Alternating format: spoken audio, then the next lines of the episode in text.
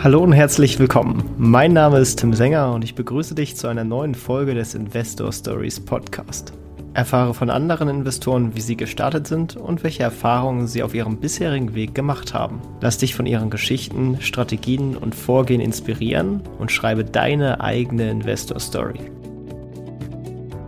und sage Hallo und herzlich willkommen im Investor Stories Podcast. Clemens, wie geht's dir? Ja, hallo Tim, ja, mir geht's sehr gut. Äh, ich freue mich heute dabei zu sein und bin schon ganz gespannt auf deine Fragen. Ja, du bist ja auch gerade aus Norwegen zurückgekehrt, warst in Oslo ähm, und da, das ist auch direkt perfekte Überleitung, weil du hast quasi ein Buch dann äh, auch zum Thema Norwegen und vor allem, wie legt Norwegen eigentlich sein Geld angeschrieben. Aber vielleicht magst du erstmal ein, zwei, drei Worte erzählen über dich selber und wer du so bist und was du so machst. Ja, ich äh, heiße Clemens, wie du schon gesagt hast, und komme ursprünglich aus Köln und habe dort die Journalistenschule auch besucht und bin dann übers Studium in Nordeuropa gelandet. Zunächst Stockholm und äh, dann Kopenhagen, bin lange Jahre Nordeuropa-Korrespondent gewesen, wo sich mehr und mehr herauskristallisiert hat, dass ich zwei Spezialthemen hatte und das eine war Finanzen und das andere Kunst und dann die Überschneidung, nämlich den Kunstmarkt. Und beim Thema Finanzen äh, habe ich dann immer wieder und wieder, wenn ich über Norwegen geschrieben habe, über den norwegischen Ölfonds geschrieben. Das war halt für meine Auftraggeber damals, als es sie noch gab, war es die Financial Times Deutschland zum Beispiel, dann die Wirtschaftswoche, die Welt und so. Für die war es sehr interessant, was dieser Ölfonds macht. Und dann, da ich selber Freiberufler war, ein Großteil meiner Zeit, bis auf ein kleines Gastspiel, sage ich mal, beim Wall Street Journal, ähm, war es auch sehr essentiell für mich selber privat, äh, sich um die Finanzen zu kümmern, vor allem was Vorsorge angeht. Und dafür ist der Ölfonds im Grunde auch gedacht, langfristig anzulegen. Und der ist sehr transparent und legt nur an den, an den großen offenen Märkten an, größtenteils, also an den internationalen Börsen. Und es gibt viele Gründe, weshalb man also als, als äh, Privatanleger den kopieren kann und auch viele Gründe, warum man das machen sollte. Und je mehr ich mich damit beschäftigt habe, ich gedacht, das ist eigentlich das ideale Vorbild für uns, weil der eben sehr solide ist, also für uns Privatanleger. Der ist sehr solide, legt langfristig an, hat niedrige Kosten, versucht nachhaltig zu sein. Und habe dann zunächst mal so ein bisschen ähm, mich da ein bisschen noch stärker rein vertieft und dann gedacht, ach eigentlich müssten wir uns wirklich mal sehr detailliert analysieren und als eine Art Blueprint nehmen, um eben ich sage mal, uns allen zu erklären, wie man sein Geld äh, so gut anlegen kann wie Norwegen, was ja immer wieder hoch gelobt wird, also wirklich von Ökonomen und auch Politikern jeder Seite, sei es Liberale oder auch äh, Linke, ähm, sind alle, sehen alle in Norwegen ein Vorbild und deshalb habe ich gedacht, das ist auch ein Vorbild für uns alle ist ja auf jeden Fall auch ein cooles Vorbild, wenn auch man das natürlich nicht so eins zu eins replizieren kann, weil wir natürlich keine Ölquellen haben, die uns das Geld sozusagen äh, schieben. Aber bevor wir vielleicht äh, über den Fonds nochmal im Detail sprechen und wie er so aufgebaut ist, fangen wir doch einfach nochmal persönlich bei dir an und springen quasi ganz an deinen Anfang. Wie bist du denn überhaupt mit dem Thema Finanzen in Kontakt gekommen und äh, dazu gekommen, sich damit auseinanderzusetzen? Das ist eine gute Frage, die ich mir auch schon immer gestellt habe. Ich habe noch so ein bisschen Erinnerungen Erinnerung daran. Das ist schon echt lange her. Also ähnlich wie du habe ich auch irgendwann im sehr jugendlichen Alter angefangen zu investieren. Ich glaube, es war so ein bisschen ähm, die Sache, dass ich per Zufall irgendwann immer, ich habe mich hat halt Sportberichterstattung äh, nie interessiert und statt den, den Fußballtabellen habe ich dann angefangen mal die Börsentabellen zu lesen, fand dann so ein paar Aktien wo damals immer die Hölle los war, wo es tierisch hoch und runter ging. Ich erinnere mich noch an Escom, Computerhersteller, Wobis, äh, die halt Boom hatten, aber die dann auf einmal gecrashed sind und dann auch andere Sachen, die sehr politisch waren, wie IG Farben nachfahr nachfahren, wo mir einfach mich daran interessiert hat, wie kann das sein, dass so eine Firma noch notiert ist, was passiert damit und habe dann selber angefangen mal als, äh, ich glaube, als Firma an die Börse ging. Vielmann, Merck und Jill Sander waren so die ersten Aktien, in die ich investiert habe. Und ähm, da kann ich auch ein bisschen äh, zurück zu dem, was du gerade erwähnt hast. Wir haben selber keine Ölquellen. Das stimmt. Ich habe auch keine Ölquelle. Das wird in Norwegen oft als Beispiel genannt und liegt natürlich auf der Hand, dass man sagt, na gut, kann man sich vielleicht wirklich an Norwegen so, so orientieren? Als Privatmensch haben wir keine Ölquelle und als Staat auch nicht. Hast du völlig recht und alle anderen, die es sagen. Aber das ist letztlich kein Argument, denn Ölquellen sind in Norwegens Fall natürlich ein, eine Quelle für den Reichtum. Und es ist auch nicht nur Öl, es ist auch Gas. Äh, und für uns als Privatpersonen, für uns ist es halt die Arbeitskraft, so wie ich damals halt irgendwie einen Nebenjob hatte ähm, und davon ein bisschen Geld abgezwackt habe zum Anlegen, hat jeder von uns irgendeinen Job.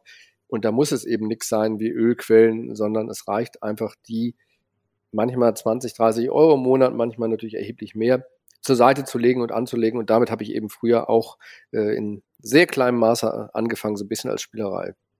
Ja, spannend. Was war denn dann dein erstes Investment? Ja, so ganz sicher bin ich nicht. Kann ich wahrscheinlich nochmal nachrecherchieren, wenn ich gucke, wann welche Mission war. Äh, Mission war. Ich glaube, es war Vielmann, dann Merck, dann Jill Sander, die ich äh, gemacht habe. Und da war Vielmann war einfach irgendwann mal ein, ein IPO. Und ich habe zwar war immer Brillenträger, aber zugegebenermaßen nie bei Vielmann gekauft, aber fand das ganz interessant und habe dann da gezeichnet und Jill Sander fand ich einfach, die Mode hat mich, ich bin, bin in Köln aufgewachsen, wie ich schon erwähnte, und da gab es damals schon einen Jill Sander Store, wo ich nie was gekauft habe, aber immer vorbeigegangen bin und mir hat äh, die Mode einfach so gut gefallen, dass ich gesagt habe, ich muss mal, muss mal Jill Sander Aktien kaufen. Also war wirklich so aus einem Gefühl heraus und habe dann auch mitgemacht, bis da ein Squeeze Out durch Prada irgendwann um, ich glaube Ende der 90er oder so kam und habe damit auch eine ganz tolle Rendite erzielt. Nämlich, ähm, in dem Fall habe ich ein äh, Jill Sander Parfum auf der Hauptversammlung bekommen, zu der ich gefahren bin. Das gab es da für jeden Aktionär dazu. Und ich hatte nicht wahnsinnig viele Aktien und äh, alleine der Wert dieses noblen Parfums dürfte eine gute, ich sag mal, Dividendenrendite neben der normalen Dividendenrendite damals äh, betragen haben. Und es hat einfach Spaß gemacht, da hinzugehen, mal Jill Sander selber zu sehen und so. Das war wirklich auch so ein bisschen äh, ich will nicht sagen Lifestyle, aber Neugierde sicherlich auch deshalb, weil ich Journalist war, sich sowas mal anzuschauen. Ja, das gehört ja auf jeden Fall auch dazu. Investieren darf ja auch Spaß machen. ja, sollte es auf jeden Fall, glaube ich. Äh, einerseits soll es auf jeden Fall Spaß machen äh, und gleichzeitig, glaube ich, soll es auch immer wichtig, äh, nicht anderen Spaß äh, zu verpassen, sprich äh, nicht allzu viel Zeit ist, äh, es sei denn, man möchte es wirklich wahnsinnig gern, aber im Großen und Ganzen, glaube ich, ist auch wichtig, damit nicht allzu viel Zeit zu verbringen und ich glaube, gerade das ist auch möglich. Verbringst du denn viel Zeit damit? Also warst du schon immer ein passiver Investor oder bist du überhaupt ein passiver Investor? Ich bin selber relativ passiv. Ich war zeitweilig, gut, jetzt immer die Frage, wo, wo fängt man, wo ist die Grenzlinie zwischen passiv und aktiv? Ich habe also, wie, wie du gehört hast, ne, mit Einzelaktien angefangen. Damals gab es noch keine ETFs. Und dann habe ich später auch mit Einzelaktien weitergemacht, was eigentlich auch ein bisschen am, als ich dann in Dänemark lebte, an dem System da lag, wie ich als Freiberufler da relativ simpel zukaufen konnte.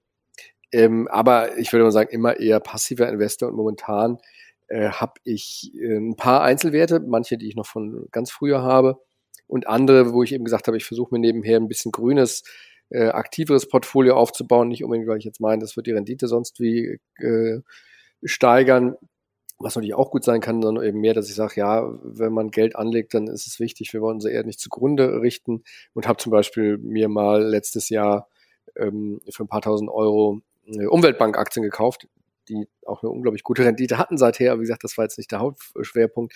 Aber ansonsten ein Großteil meines Geldes lege ich sehr passiv an mit dem Vorbild norwegische Ölfonds, sprich sehr breit gestreut.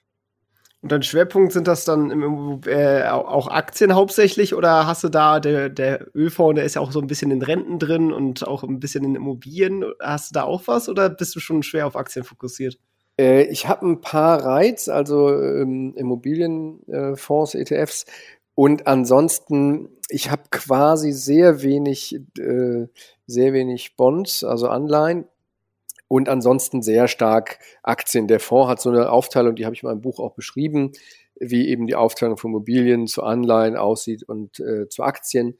Und ähm, da bin ich noch ein bisschen stärker als der Fonds in Aktien investiert. Und das ist auch was, wo ich sage, sage, das ist eine Entscheidung, eine ganz große, wichtige Entscheidung, die man fällen muss, aber die auch das individuelle Risiko, was man tragen kann, aber auch was man tragen möchte, äh, passen sollte. Dann springen wir mal am besten zum Fonds, ehe wir jetzt quasi immer so am Rande drumherum reden. Vielleicht magst du mal erstmal so ein bisschen die Grundzüge erzählen. Was ist eigentlich dieser Fonds oder wie ist der entstanden und was ist so ein bisschen seine Aufgabe? Ja, was ist der Fonds? Das ist vielleicht als allererstes am wichtigsten. Der heißt halt umgangssprachlich immer Ölfonds in, in Norwegen wie in Deutschland ähm, oder im Ausland generell. Offiziell heißt der Pensionsfonds Ausland. Die Idee ist, dass für die Norweger halt Gewinne aus dem Ölgeschäft, also Lizenzeinnahmen, Exporteinnahmen, äh, Steuereinnahmen und so weiter, langfristig angelegt werden, einfach mit dem Hintergedanken, dass man sagt, wir können da nicht jetzt alles verprassen, weil erstmal könnte die Wirtschaft überhitzen und zweitens ist es ja nicht fair, wenn unsere Generation, also die, die jetzt lebt, das ganze Geld ausgibt von unseren Ressourcen, sondern das soll langfristig angelegt werden. Also die sagen halt, und deshalb das Wort Ölfonds, wir schichten das Ölvermögen in Finanzvermögen an. Es geht nicht darum, was manchmal manche kurzfristig manchmal denken, der legt vor allen Dingen Ölaktien an oder so. Das ist komplett das Gegenteil der Fall. Sonst geht wirklich darum, Ölvermögen in Finanzvermögen anzulegen. Das ist in den 90ern entstanden, als Norwegen halt merkte, so jetzt haben wir wirklich viel Geld und wie machen wir das, um langfristig vorzusorgen. Und äh, das ist, ist letztlich äh, Modern Portfolio Theory, da passt das sehr gut rein. Also international breit gestreut, einen gewissen Anleihenanteil und ansonsten möglichst die Börsen dieser Welt ähm, mit gewissen Schwerpunkten und gewissen Ausschlüssen auch möglichst breit äh, abbilden. Ja, das Coole ist ja auch sozusagen, wenn man sich mal angucken möchte, wo der Rainer investiert hat. Es gibt eine sehr schöne, transparente Webseite, wo man das alles einsehen kann. Also da kann man sich auch, ich glaube, fast tagesaktuell oder zumindest irgendwie relativ aktuell sich die einzelnen Positionen sogar angucken oder wie viel gerade in Aktien oder in welcher Region investiert ist. Das ist natürlich auch eine extrem coole Sache, dass man da so transparent rangeht. Ja, das auf jeden Fall und das passt auch zu Norwegen, weil da generell eben gesagt wird, wir wollen bei vielen Dingen immer transparent, so transparent wie möglich sein. Man, man, also die ganze Verwaltung ist transparenter, viele Unterlagen, die in Deutschland nicht zugänglich sind, sind transparenter. Man sieht es auch daran, wie du erwähnt hast, es gibt diese Webseite, die ist äh, nbim.no und da wird sogar Sekunden, also aktuell der, das Vorvolumen angezeigt, was natürlich, ich weiß jetzt nicht, wie die Technik dahinter ist, sprich, wie hundertprozentig genau das wirklich ist, aber es wird ähm, eine Entwicklung angezeigt und dann eben die äh, pro Jahr einmal genau gezeigt, in welche Aktien wie viel Geld angelegt ist. Also man kann dann eben sehen, wie viel Prozent am Fonds Apple ausmacht und wie viel, äh, ich sag mal, äh, Fresenius und so weiter. Und das ist enorm interessant für uns, weil wir dann den Fonds leichter verstehen können. Für die Norweger auch wichtig, weil sie wissen, das wird mit dem Geld gemacht. Da vertrauen wir drauf. Deutschland zum Beispiel gibt es ja diesen Fonds jetzt für die Folgen des, ähm, der atomaren Endlagerung und, und so weiter. Äh, und der Fonds zum Beispiel lädt ähnlich an wie der norwegische Ölfonds, aber macht das nicht transparent. Der hat auch tausende von Aktien angelegt, aber gibt es ihm nicht diese Transparenz, wo man sich schon fragt, warum eigentlich nicht. Äh, und was Kosten angeht zum Beispiel, weiß ich jetzt bei dem auch nicht, wie transparent der deutsche Fonds ist. Und der norwegische extrem transparent, wo einfach ganz klar gesagt wird, das ist unsere Kostenquote und so viel an externe Manager, so viel an interne, damit die Bevölkerung eben auch dahinter steht. Und ich finde das enorm wichtig und auch wichtig für sich als Privatanleger, immer zu wissen, was habe ich, wie hoch ist mein Kostenanteil, warum mache ich das, um das mir selber gegenüber und eventuell, wenn ich Familie habe, äh, für die das Geld vielleicht auch da sein soll, jederzeit erläutern zu können und für Vertrauen zu sorgen. Das ist natürlich auch ein guter Punkt. In, in Deutschland haben ja auch viele Angst auf der einen Seite, oh, da wird dann das Geld ähm, angelegt und verwaltet vom Staat. Kann er das überhaupt? Äh, wer, wer verwaltet denn eigentlich das Vermögen und machen die das quasi alles in-house oder wird das an private Unternehmen quasi dann in deren Fonds gepackt? Ähm, also es ist so, dass das angegliedert ist an die norwegische Zentralbank. Also es ist eine, eine Einheit der norwegischen Zentralbank, die wiederum dann, äh, das ist jetzt kompliziert, aber grob gesagt könnte man sagen, es ist einerseits äh, das Parlament und andererseits die Zentralbank und auch noch ein Ethikausschuss, der sich sozusagen um die Kontrolle des Ganzen kümmern.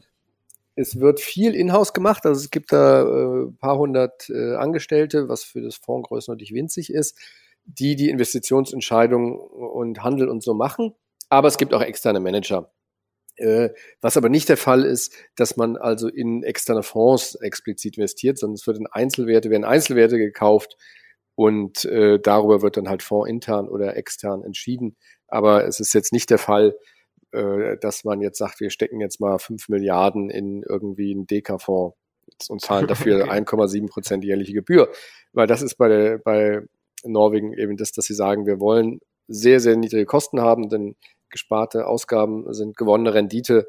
Äh, und deshalb eben, und das ist, glaube ich, ein großer Fehler bei vielen Deutschen, die mal gerne die Verantwortung abgeben wollen, sagen, ah ja, ich, mein Bankberater macht das, der Bankberater verdient dafür gutes Geld ähm, aber das drückt die eigene Rendite und es ist viel besser, sich eben selber hinzusetzen und äh, dann eben mit einer Kostenquote von, ich sag mal, 0,5 zum Beispiel zu arbeiten statt 1,5 oder mehr. Okay, ja. Also ist das dann auch die, die Kostenquote von dem Fonds, so 0,5 Prozent? Oh nee, die ist noch viel, viel niedriger. Also er hat einfach so ein unglaubliches Volumen, da kannst du noch eine Null dazwischen schieben, zwischen die, die 5 und das Komma so ungefähr. Äh, die ist also wirklich im, im sehr, sehr kleinen Bereich. In so einem niedrigen Bereich, dass man es als Privatanleger kaum schaffen kann. Also wenn man jetzt vielleicht nur sein ganzes Geld in MSCI All ähm, Country World Index checkt, dann wird man es vielleicht noch schaffen, weil die auch mittlerweile sehr, sehr niedrige Kosten haben. Also bald man ein bisschen unterteilt und, was glaube ich viele Privatanleger vernachlässigen, was man vernachlässigen kann, finde ich, wenn man sich bewusst darüber ist, aber die eigene Arbeitskraft. Also wenn ich jetzt, gilt besonders, wenn ich Immobilien investiere, das kostet einfach viel Zeit aber auch mein eigenes Portfolio immer mal wieder auf dem Laufenden zu halten, muss ich ja eigentlich auch als Kostenfaktor berechnen. Oder mir zumindest sagen, hey, das macht so viel Spaß, ich lasse das draußen. Aber ich finde, man sollte sich nicht in die eigene Tasche lügen und sagen, ähm, ich habe ja nur diese Kostenquote, weil man viele Sachen vernachlässigt.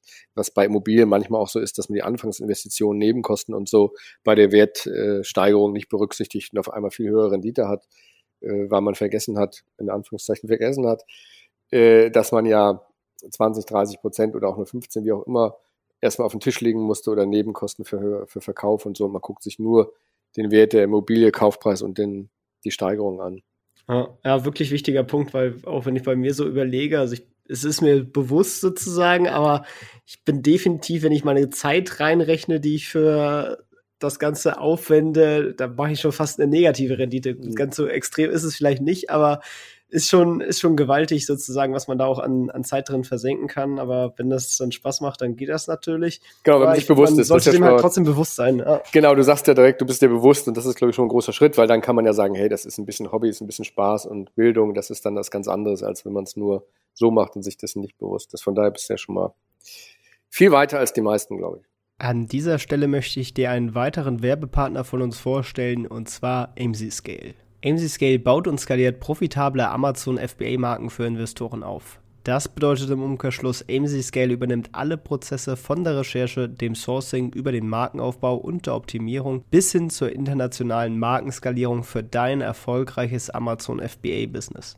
Dein klarer Vorteil dabei? Du benötigst weder Experten-Know-how noch einen hohen Zeitaufwand. Übrigens, in der Folge 149 hatten wir AMC Scale bereits im Interview und haben den gesamten Prozess und Ablauf mit CEO Daniel Vogler detailliert durchgesprochen. Und als Hörer des Investor Stories Podcast erhältst du 10% auf den kompletten Done for You Service von AMC Scale. Erwähne hierfür einfach, dass du vom Investor Stories Podcast kommst. Den Link zu AMC Scale findest du unter investor-stories.de slash FBA oder ebenso in den Shownotes. Und jetzt viel Spaß mit der weiteren Podcast-Folge. Ja, jetzt hast du eben schon mal den Punkt äh, Modern Portfolio Theory äh, ausgedrückt. Ähm, vielleicht magst du noch ein bisschen breiter erklären für, für die, die das nicht so richtig kennen. Was bedeutet das? Was steckt da eigentlich dahinter? Also ich glaube, so ein paar äh, Stichpunkte, die einfach wichtig sind für die eigene Geldanlage und äh, sei es jetzt Modern Portfolio Theory oder auch im, im großen Ganzen. Was äh, so ist, ich glaube, man muss immer sehr langfristig gucken, sehr langfristig denken. Und vor allem deshalb, es gibt natürlich immer wieder Leute, die, die unglaublich gute Renditen erwirtschaften, auch mal über viele Jahre hinweg, äh, meistens eher über wenige Jahre hinweg. Und natürlich muss ich mir denken, äh, wenn ich sage, ich will den Markt schlagen, erstmal, wie definiere ich den Markt, mir das anzugucken und dann die Logik dahinter. Ich kann den Markt nur schlagen, wenn, oder mehrere von uns können den Markt auch nur schlagen, wenn es auf der anderen Seite welche gibt, die den nicht schlagen, denn wir alle bilden den Markt. Sprich, wenn ich meinetwegen äh, 10% der Leute sind besser, dann muss es irgendwo auf der Gegenseite welche geben, die schlechter sind. Und dann muss ich mich fragen, warum soll ausgerechnet ich zu denen gehören, die alles besser wissen und deshalb outperformen? Oder performe ich nur out, weil ich viel größeres Risiko eingehe, sprich ich vergleiche mich mit dem falschen Markt. Und da ist dann sowas, wenn man äh, Modern Portfolio Theory anguckt und wie gesagt Ölfonds und dergleichen, das ist, da ist wichtig, sich anzugucken, welchen Markt nimmt man, wie ist das Risiko und äh, inwiefern kann ich überhaupt den, den Markt schlagen? Und letztlich ist es halt nicht möglich, dass ich auf Dauer den Markt wirklich schlage. Es gibt Fälle, die so sind. Es ist aber die Frage, wie weit ist das nicht nur Zufall? Ähm, und gleichzeitig, und das finde ich einen enorm spannenden Aspekt hier auch, kommt da viel Psychologie mit rein. Denn ähm, man denkt halt oft, man schlägt den Markt, weil entweder man Sachen nicht berücksichtigt, sich mit einem falschen Benchmark vergleicht oder einfach generell neigen wir Menschen, was ja total menschlich ist, äh, deshalb betrifft es uns beide sicherlich auch manchmal, man neigt einfach mal zur Selbstüberschätzung. Also ein ganz klassisches Beispiel ist, wenn man sich mal überlegt, wie gut fährt man eigentlich Auto. Ich weiß nicht, würdest du sagen, fest durchschnittlich, überdurchschnittlich oder unterdurchschnittlich gut Auto? Oh, ich würde leicht über Durchschnitt sagen, oder? Ja, oder? Ich, ich, ich auch leicht. in meinem Fall. und, äh, und ich denke mal, wenn wir so in unserem Freundesbekanntenkreis äh, rumfragen, würden wahrscheinlich ein Großteil Leute sagen, sie fahren äh, über Durchschnitt. Und das geht halt nicht. Ich meine, der Durchschnitt, da muss zumindest die Gegenseite, ne, man muss, wenn jetzt sagt, mit Durchschnitt ist gemeint besser als die schlechtesten 50 Prozent, dann muss es halt so Werte geben, die das auch nach unten hauen und das kann eben rein rechnerisch äh, nicht wirklich hinhauen. Ich habe das mal ein bisschen, bisschen detaillierter mit Zahlen in meinem Buch auch erläutert. Und ich glaube, das zeigt das oft. Man neigt dazu, sich selber zu überschätzen, ist total menschlich. Und manchmal ist nicht schlecht, sich erst so zu legen, wie kann das hauen? Wie soll ich den Markt schlagen? Wie sollen wir alle, die wir meinen, den Markt schlagen zu können, das machen können? Das geht ja gar nicht, weil wir alle bilden den Markt und damit geht das de facto nicht. Und das ist, glaube ich, ein ganz wichtiger Punkt. Und deshalb eben zu sagen, man sollte sich dem zufrieden geben, ein, ein Ergebnis, was den Markt widerspiegelt, äh, zu erhalten. Und das kann ja, wenn man sich langfristig guckt, wie halt die Weltaktienmärkte sich entwickelt haben, ja durchaus sehr, sehr solide sein, erst recht, wenn ich eben niedrige Kostenquote haben, habe und ähm, breit streuen, um eben Risiken und zu starke Schwankungen zu vermeiden und so. Und das ist jetzt also wirklich äh, paar Aspekte in, in äh, ganz kleinen erläutert von Ölfonds und, und Modern Portfolio Theory und ein bisschen Behavioral and Finance. Und die drei ja. Punkte, die ja zusammengehören letztlich, die ich sehr wichtig finde. Ja, gerade dieses Vergleichen, das finde ich auch einen wirklich spannenden Punkt, weil das habe ich gerade im letzten Jahr extrem häufig gesehen, weil viele Leute, die ja eingestiegen sind, besonders so Technologieaktien auch gerne gekauft haben, weil das ja auch viele Hype-Sachen sind, die man halt kennt, sei es jetzt ein Airbnb, irgendwelche Hightech-Werte, Twilio, was auch immer. Ähm, und sie das dann irgendwie mit einem MSCI World oder so vergleichen, der natürlich eine ganz andere Risikostruktur hat und eigentlich muss man sich dann so die Nasdaq-Entwicklung quasi dazu angucken oder irgendwelche Technologiesachen und dann, dann ist der Abstand auch schon gar nicht mehr so groß, weil man dann einfach auch sieht, der ganze Technologiemarkt ist halt einfach stark gelaufen. Genau, genau. Und der ist auch das, was den, den US-Markt dann ganz stark nach oben gedrückt hat. Und da muss man auch sagen, andere psychologische Effekte eben ganz spannend ist dieser Rückschaufehler. Äh, ich gucke mir jetzt was an und denke dann, oh, da hätte ich ja von Anfang an dabei sein können oder so. Und ich verlasse halt oft die Sachen. Es gibt ja auch, äh, brauchen jetzt nur Wirecard als ein ganz extremes Beispiel zu nennen. Es gibt halt auch viele Dinge, die sind vielleicht gut gelaufen eine Zeit lang und dann total abgestürzt oder waren immer Rohrkopierer, obwohl sie äh, ganz stark gehypt worden sind. Und die schaut man sich nicht an. Und warum hätte ausgerechnet ich derjenige sein sollen, der vor 20 Jahren, äh, auch wenn er jetzt meint, er hätte das natürlich eigentlich wissen können, in Apple und Amazon investierte? Ich hätte genauso gut auch in andere ganz, ganz schlecht laufende Sachen investieren können. Und wenn ich dann ein Portfolio, sage ich mal, aus Apple, Amazon und noch ein paar durchschnittlichen und ein paar Rohrkrepierern habe und das alles zusammenwürfel, dann ist die Performance halt nicht mehr so wahnsinnig gut. Aber das zu haben ist halt viel wahrscheinlicher, als dass ich ausgerechnet diese eine tolle Sache äh, gehabt habe. Wie aktiv ist denn eigentlich dann der, der Pensionsfonds von Norwegen? Also ist der, versucht er wirklich eigentlich so breit einfach alles zu kaufen, was es gibt? Oder sagt er schon, ah ja, das schmeiße ich mal raus oder das lasse ich mal lieber weg und ja. ja, also es gibt da mehrere Sachen und das äh, Grobe ist im Grunde, das versuchen schon sehr breit zu steuern, international. Es gibt so ein paar Stufen, dass man natürlich nicht 20 Prozent an einem Unternehmen halten will. Das heißt, das ist begrenzt, wie viel man pro Unternehmen hält. Und ähm, dann gibt's gibt's regionale Unterschiede, also USA sind natürlich besonders stark, äh, gibt äh, eine Zusammensetzung, die aber ungefähr so die daran, wenn man jetzt die Weltbörsen anschaut, schon relativ nah dran ist. Ähm, aber er ist eben jetzt nicht der Stockpicker, das heißt, es wird da jetzt nicht dieses extreme Stockpicking äh, betrieben, dass ich jetzt heute äh, Amazon kaufe und in drei Tagen wieder verkaufe und in Tesla umschichte und und dann noch äh, Münchner Rück dazu und ich weiß nicht was, sondern diese Unternehmen sind alle mit drin, aber die sind normalerweise gekauft worden und werden dann immer mal wieder zugekauft, wenn Geld reinkommt, aber eben nicht rein und raus, was ja auch viele Privatinvestoren gerne machen, was kurzfristig mal ganz gut klappen kann, aber meistens eher dazu führt, äh, dass ich mir Chancen entgehen lasse und dass ich hohe Kosten habe. Was der Fonds natürlich sein muss, insofern, äh, relativ aktiv, weil er einfach so ein dermaßen großes Volumen hat, dass es ungemein wichtig ist, aufzupassen, äh, wie man da kauft und verkauft, äh, weil wenn der einfach an, an äh, Unternehmen anderthalb Prozent oder so äh, hat und wirft die auf den Markt, ist erstmal wegen, würde er es jetzt machen, wegen der Größe unglaublich, äh, also ne, wenn man, wenn man sowas hat, würde das schon ähm, starke Auswirkungen haben können. Das andere ist auch, dass natürlich der Fonds über die Jahre mehr und mehr Aufmerksamkeit auf sich gezogen hat. Sprich, wenn der jetzt auf einmal aus irgendeinem Grunde äh, sag ich mal, komplett Apple fallen lassen würde, dann würde das sicherlich nicht nur wegen des finanziellen Engagements, sondern eben auch würde den anderen Investoren und der, den Medien sicherlich auch zu denken geben. Äh, das heißt, das würde auch da Folgewirkungen haben. Das heißt, die müssen einfach bei vielen Sachen sehr gut aufpassen, was ich als kleiner Privatinvestor nicht muss, weil, um ehrlich zu sein, ob ich jetzt hier für 1000 oder 3000 oder meinetwegen auch 30.000 Euro Apple kaufe oder verkaufe, das ist nichts Welt- und Marktbewegendes. Ähm, und da muss der natürlich ganz anders handeln als unser eins. Wie sieht denn das Ganze mit politischer Einflussnahme aus? Also diktiert ja das Parlament auch schon klare Bedingungen irgendwie? Ihr dürft nicht in, keine Ahnung, Kohle investieren? Ja, es gibt so ein paar Sachen. Es gibt also die, die Richtlinien per se werden durch das Parlament, also durch die Politik bestimmt. Und es gibt noch einen ethischen Ausschuss oder ein ethisches Komitee, was auch wiederum sagt, äh, das und das geht nicht. Und da sind halt, es gibt Streubomben sind verboten und ein paar Anlagefaktoren. Und da wird dann vom Fonds gesagt, oder von diesem ethischen Ausschuss so, die kommen jetzt auf eine Beobachtungsliste oder hier muss verkauft werden. Äh, und da ist eben so, dass wenn an gewissen Waffenformen nicht äh, teilgenommen werden soll oder nicht investiert werden soll, oder eben das Kohle erwähnt, in fossilen Brennstoffen sind sie auch sehr stark, sehr schwach engagiert mittlerweile, haben sich also sehr stark daraus zurückgezogen. Dann das Fondsmanagement mischt sich auch gerne mal auf Hauptversammlungen ein. Sie mögen es zum Beispiel überhaupt nicht, was ja leider auch in Deutschland üblich ist, dass jemand vom Vorstand äh, oder sogar der Vorstandsvorsitzende äh, aufhört und dann den Aufsichtsrat wechselt, weil er sagt, hey, der Aufsichtsrat, der ist dazu da, den Vorstand zu kontrollieren.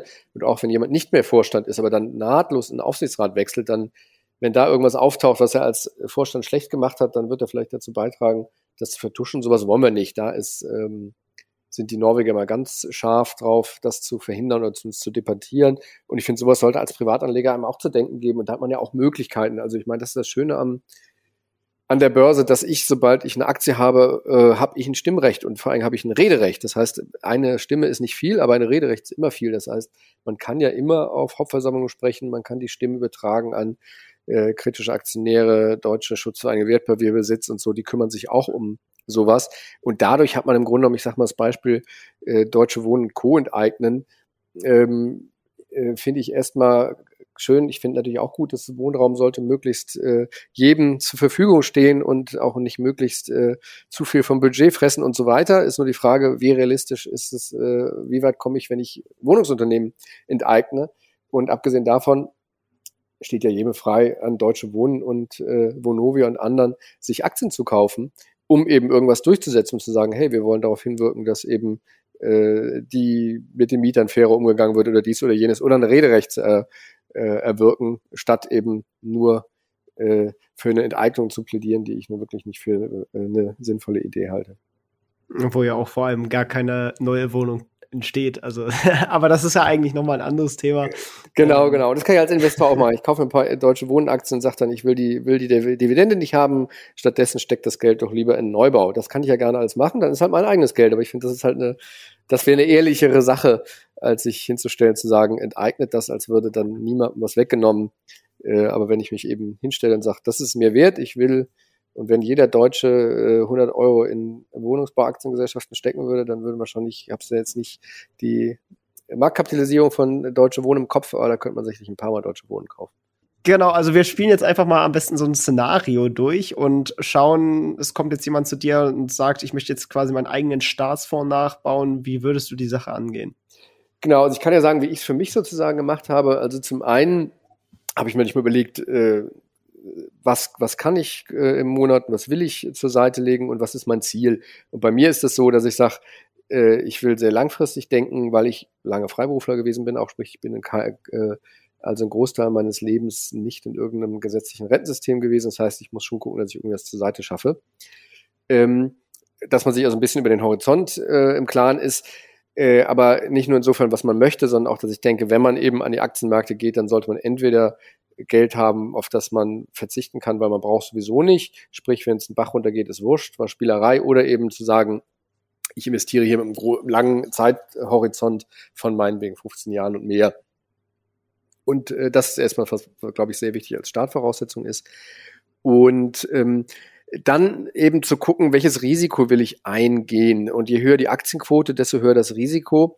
Was man aber auch sagen muss, wenn ich, äh, ob ich jetzt Bonds nehme oder halt Bargeld horte, äh, ist auch ein enormes Risiko insofern, als dass momentan die Inflationsrate sehr hoch, aber ähm, Geldentwertung, ne? Das heißt, ich weiß sicherlich, wenn ich mein Geld auf dem Konto liegen lasse, ich rechne mal mit dem Durchschnittswert der EZB, also in zwei Prozent pro Jahr wird es weniger.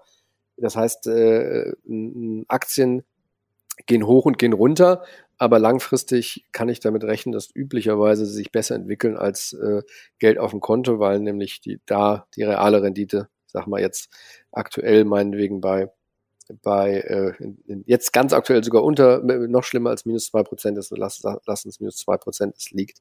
Was ich immer noch nicht schlecht finde, ist wirklich so als absolute Hausnummer äh, ich rechne manchmal gerne mit Faustregeln, auch wenn das was ist, was natürlich heftig kritisiert wird, zum, auch nicht zu Unrecht, aber als absolute Hausnummer sich zu sagen, fangen wir doch mal an mit dem ganz groben Ding Lebens äh, 100 minus äh, Lebensalter gleich, gleich Aktienquote, dass ich so die Differenz äh, sehe. Sprich, wenn ich 60 bin, dann soll ich eine Aktienquote von 40 haben. Wenn ich äh, 30 bin von 70, das ist eine Ausgangszahl. Man soll das nicht eins zu umsetzen, aber als Idee, weil ich eben sage, je länger der Horizont ist, desto mehr kann ich ja in Aktienschwankungen aussitzen, sozusagen, desto mehr Zeit habe ich dafür. Darum würde ich das ruhig als Ausgangspunkt nehmen und dann überlegen, in welche Richtung will ich mich bewegen. Jemand, der einen super sicheren Job hat, also ich sage mal, ich bin Beamter, da kann ich natürlich die Aktienquote stark nach oben schrauben, weil ich immer ganz gutes, also quasi unkündbar bin und meine Altersvorsorge zu, zu einem großen Teil gesichert ist. Angestellter,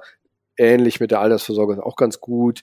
Und äh, ähm, ne, wenn man Freiberufler wird, ist es dann anders. Oder wie hoch ist generell mein Einkommen? Wie sind meine Vermögensverhältnisse? Wie sind auch meine, wie, mit wie wenig Geld kann ich auskommen? All, über all sowas sich Gedanken zu machen ähm, und daran dann Justierungen dann vorzunehmen an dieser, dieser Aktienquote eben und dann zu gucken, was will ich machen und wenn ich dann sage, ich glaube, äh, ich habe erstens nicht, ich glaube daran, dass ich sage, es ist nun mal so, der Markt sind wir alle und deshalb ist es quasi unmöglich, den zu schlagen.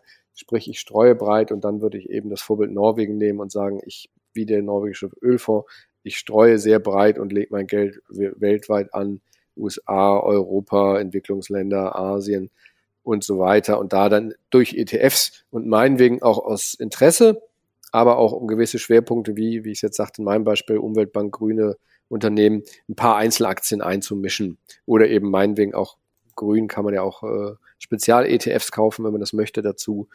Aber sonst sehr grob, äh, sehr breit zu streuen und je nachdem, wie viel Geld man hat, kann man ja auch mit wenigen ETFs auskommen oder eben zu sagen, man nimmt 10 oder 15 verschiedene oder 20. Ah, guter Punkt, auf jeden Fall. Würdest du es dann auch eher über ETS oder sagst du schon, äh, wenn man Bock drauf hat, soll man eigen äh, Einzelaktien nehmen? Ja, wenn man Bock drauf hat, kann man es natürlich machen, nur man sollte sich darüber im Klaren sein, man muss schon sehr viele Einzelwerte haben, dass man es äh, sehr stark breit gestreut hat. Es kommt nicht darauf an, welche Einzelwerte man nimmt. Nämlich jetzt sage ich, ich nehme 30 Einzelwerte und alle sind in der Automobilbranche oder alle sind nur DAX-Werte, dann ist natürlich da nicht viel hin mit der breiten Streuung. Ähm, das heißt, man müsste es schon, schon äh, bunter mischen. Und da sind ETFs eigentlich das Simpelste, weil ich da dann sagen kann, so ich mache es jetzt geografisch, sortiere ich das und kaufe mir äh, die fünf oder sieben oder 15 ETFs und dann, wie gesagt, was ich glaube ich interessant finde, eher zu sagen, dann noch ein paar Einzelaktien dazu, entweder wenn man eben meint, man könne doch den Markt schlagen und dann soll man mal sehen, ob man es schafft, oder eben um zu sagen, ich möchte gewisse Schwerpunkte bilden, ähm, also wie gesagt, zum Beispiel ein bisschen grüneres Investment und kauft sich da dann einzelne Stücke dazu. Obwohl ich gerade mal so in meinen Gedanken durchgespielt, es gibt ja so ein paar Werte, mit denen man das quasi indirekt machen kann, auch mit wenigen Werten. Also wenn man so, keine Ahnung, Berkshire Hathaway oder so kauft, dann hat man ja gefühlt schon den, den halben amerikanischen Markt so gefühlt oder so einen Querschnitt davon gekauft. Ähm, oder Johnson Johnson, da hat man auch schon so einen guten Gesundheits-ETF quasi schon mit drin. Also ist schon möglich, aber natürlich, also es ist auf jeden Fall deutlich äh, einfacher, Risiko geminderter, wenn man direkt natürlich in so einen ETF geht. Genau, wie du sagst, man kann natürlich, genau, das ist ein Unterschied, welche Einzelwerte man kauft, wie stark man es äh, dadurch schon gestreut hat. Das deshalb auch mein Beispiel und sagt, wenn man fast nur DAX oder nur Autowerte kauft, dann, dann äh, liegt man halt alles andere als breit gestreut da. Ja. Ja, wirklich cool. Äh, dann würde ich jetzt quasi auch noch mal so ein zweites Rollenspiel mit dir spielen. Und zwar dann ein bisschen mehr zu deiner persönlichen Investorengeschichte. Und zwar, wenn du jetzt morgen im Körper eines anderen aufwachen würdest und äh, derjenige hat einen Angestelltenjob mit circa 1500 Euro Nettoverdienst und noch 10.000 Euro auf einem Tagesgeldkonto. Du hast kein Netzwerk mehr, kein sonstige Kontakte und musst quasi als neuer Mensch anfangen. Du hast allerdings noch dein heutiges Wissen. Wie würdest du das, die Sache angehen? Hm, das ist schwer zu sagen. Jetzt weiß ich nicht, wie alt diese Person ist, welche Familienverhältnisse sie hat und so weiter und die Wünsche. Sagen wir, du bist 30. Okay. Die Wünsche von der Person kenne ich auch nicht, die individuellen, aber lass mal das nehmen. Genau, das 30 indikiert ja schon mal was.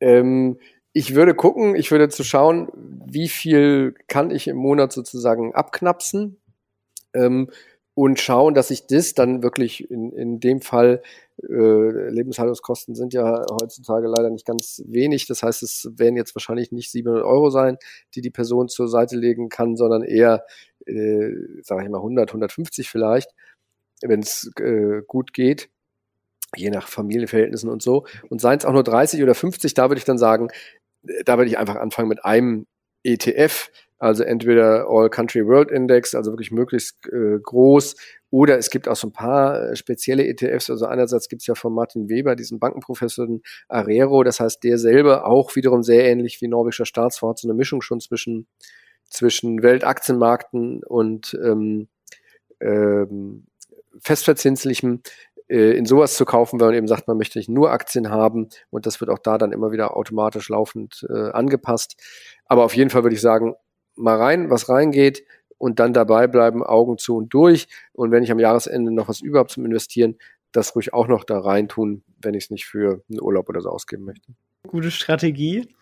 Und äh, ja, das war es quasi auch schon mit meinen äh, Fragen. Ich glaube, wir haben hier einiges äh, an äh, Grund und Boden äh, sicher gemacht und äh, muss sagen, echt eine sehr coole Sache und ein sehr cooler Einblick, den du uns jetzt in den Norwegen vorgegeben hast. Wer natürlich mehr davon wissen möchte, der findet natürlich dich auf jeden Fall auf deiner Webseite und kann natürlich auch dein Buch kaufen, das natürlich auch in den Shownotes verlinkt ist.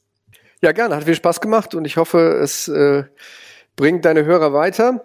Und äh, eine Sache, die ich auch gern noch mitgebe, ist, glaube ich, äh, man, man sei ruhig faul, also den Investoren, das eben zu sagen, viel zu viel Aktivismus, das kostet meistens nur Ärger, äh, Geld und äh, bringt einen nicht weiter, sondern ruhig entspannt zu sein, zu sagen, wird schon werden und sich ein bisschen mit Finanzpsychologie auseinandersetzen. Das äh, bringt gute Erkenntnisse. Also Daniel Kahnemann unter anderem kann ich da sehr empfehlen. Und natürlich Podcasts wie deinen hören. Dankeschön, Dankeschön. Das andere Buch zu Daniel Kahnemann, das verlinken wir natürlich auch in der Videobeschreibung. Und ja, super. Vielen Dank auf jeden Fall. Hat mir mega Spaß gemacht. Und ja, bis denn. Alles Gute. Ciao, ciao. Aber gerne doch. Ciao das war's auch schon wieder mit dieser Podcast-Folge. Ich danke dir ganz herzlich fürs Zuhören. Wenn dir der Podcast gefallen hat, würde ich mich sehr freuen, wenn du ihn mit einer Bewertung auf iTunes unterstützt. Außerdem möchte ich dich gerne dazu einladen, der Investor Stories Community auf Facebook beizutreten.